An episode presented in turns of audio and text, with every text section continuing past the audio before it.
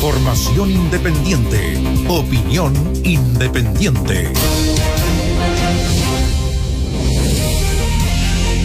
De que las armas, de que hay armas en las poblaciones, que hay armas en, dando vueltas o circulando en distintos puntos del país. Bueno, la región de Araucanía ya lo sabemos, pero en otras partes eso era obvio, era evidente. Y, y hay varios fenómenos. Uno está en nuestro reportaje de la unidad de investigación, está disponible en nuestra página web.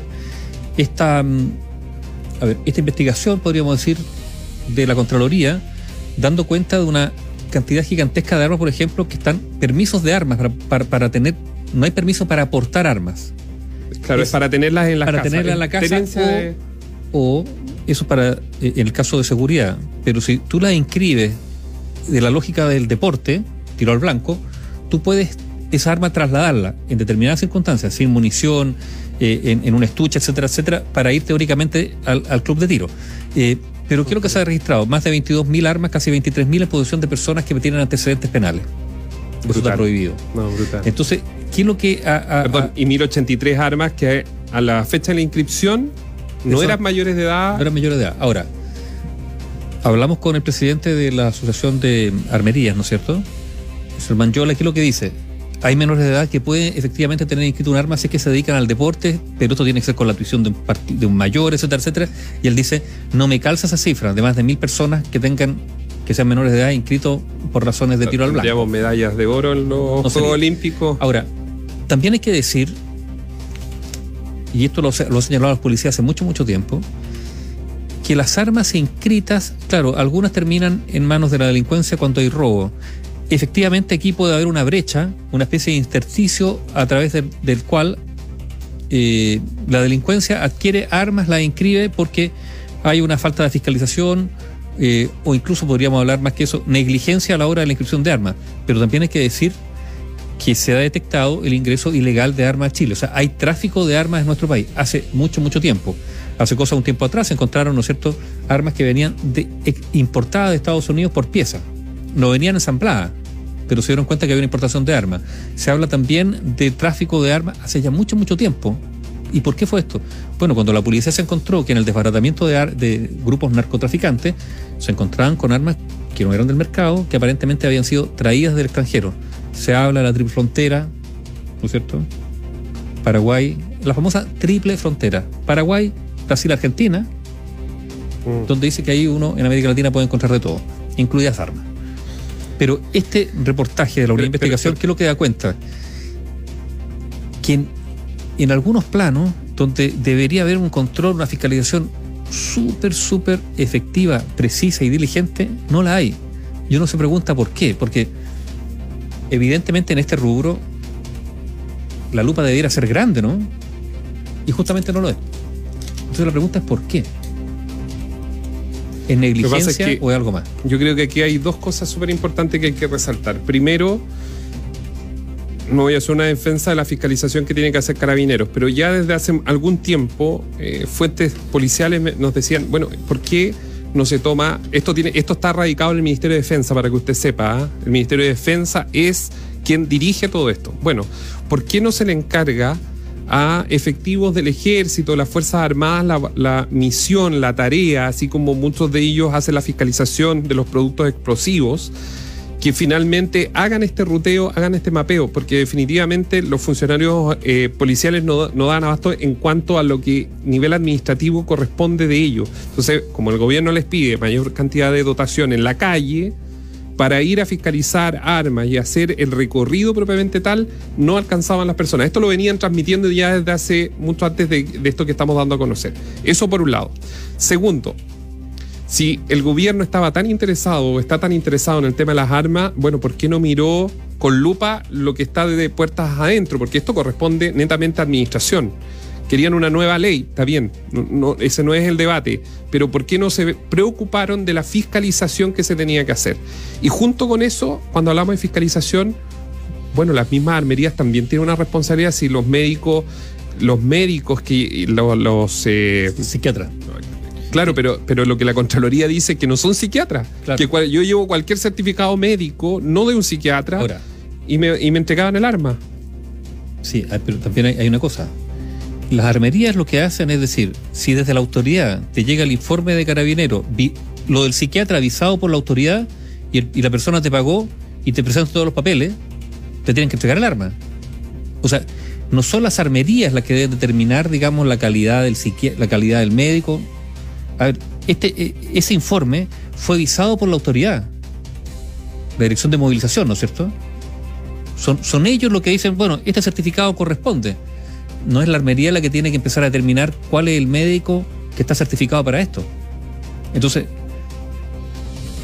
bueno, pueden haber armerías y armerías, Sí, no lo pero, sé, digamos. pero acá están diciendo, y, y esto nosotros lo, lo estábamos investigando hasta que eh, sacamos, justamente eh, Jorge Molina saca esto.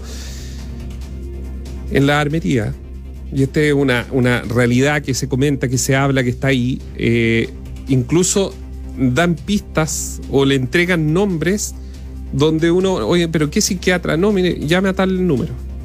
Ah, claro, deben haber psiquiatras. Eh, puede ser.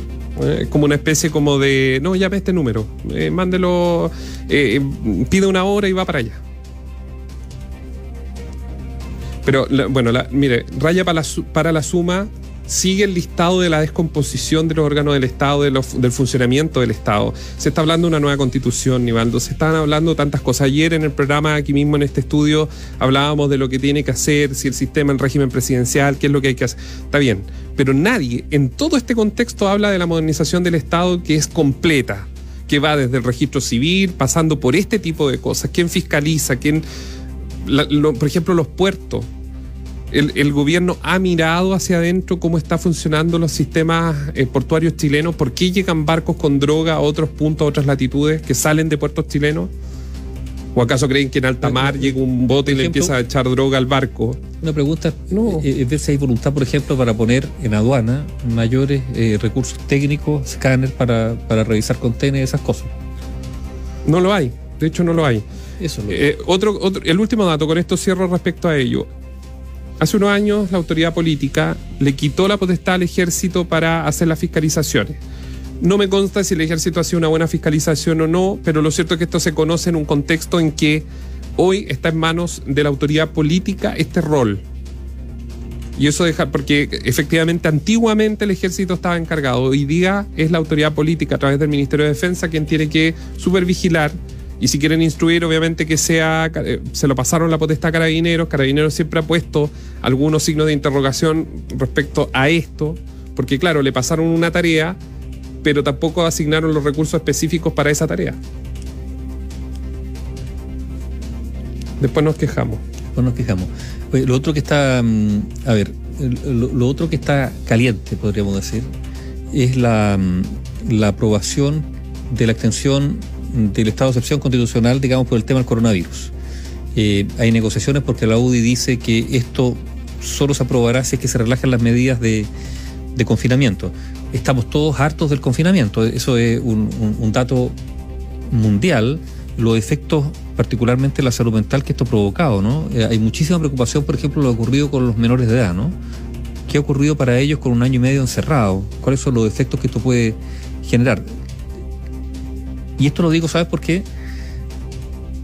Porque aparentemente todos están hablando de la variante Delta, ¿no es cierto? De la variante India, mucho más contagiosa. De hecho, fíjate que en Francia, en un lapso muy, muy breve, eh, es impresionante, en un lapso muy, muy breve, la, la variante India eh, ha aumentado, digamos, el nivel de... En Francia, por ejemplo. Aquí tengo el dato. A ver. La semana pasada, la cepa Delta, ¿no es cierto? Que es la, la cepa de la India, representaba el 2, entre el 2 y el 3% de los casos positivos. Entre el 2 y el 3%. En una semana ahora ya es entre el 9 y el 10% en Francia. Ese es el nivel de aumento del porcentual de esa cepa. ¿Por qué? Bueno, porque es mucho más contagiosa. ¿Y cuál es el dato preocupante? La India, por ejemplo, superó en el día de hoy los 30 millones de personas contagiadas. Y la India está preocupada por la aparición de una nueva cepa La Delta Plus. plus, más contagiosa que la Delta, que ya es súper contagiosa. ¿Por qué decimos esto? Porque hay algunos países, por ejemplo, hoy día lo anunció Grecia, lo anunció Suiza. Ya no va a ser obligatorio el uso de mascarilla, ¿no es cierto? Pero por otra parte, hay otros países que están diciendo, ojo, pero están aumentando los contagios nuevamente. Israel. Entonces, no estoy diciendo que esto vaya a ser así, si estamos condenados, digamos, a una especie de carrusel, ¿no? De, ir arriba y hacia abajo.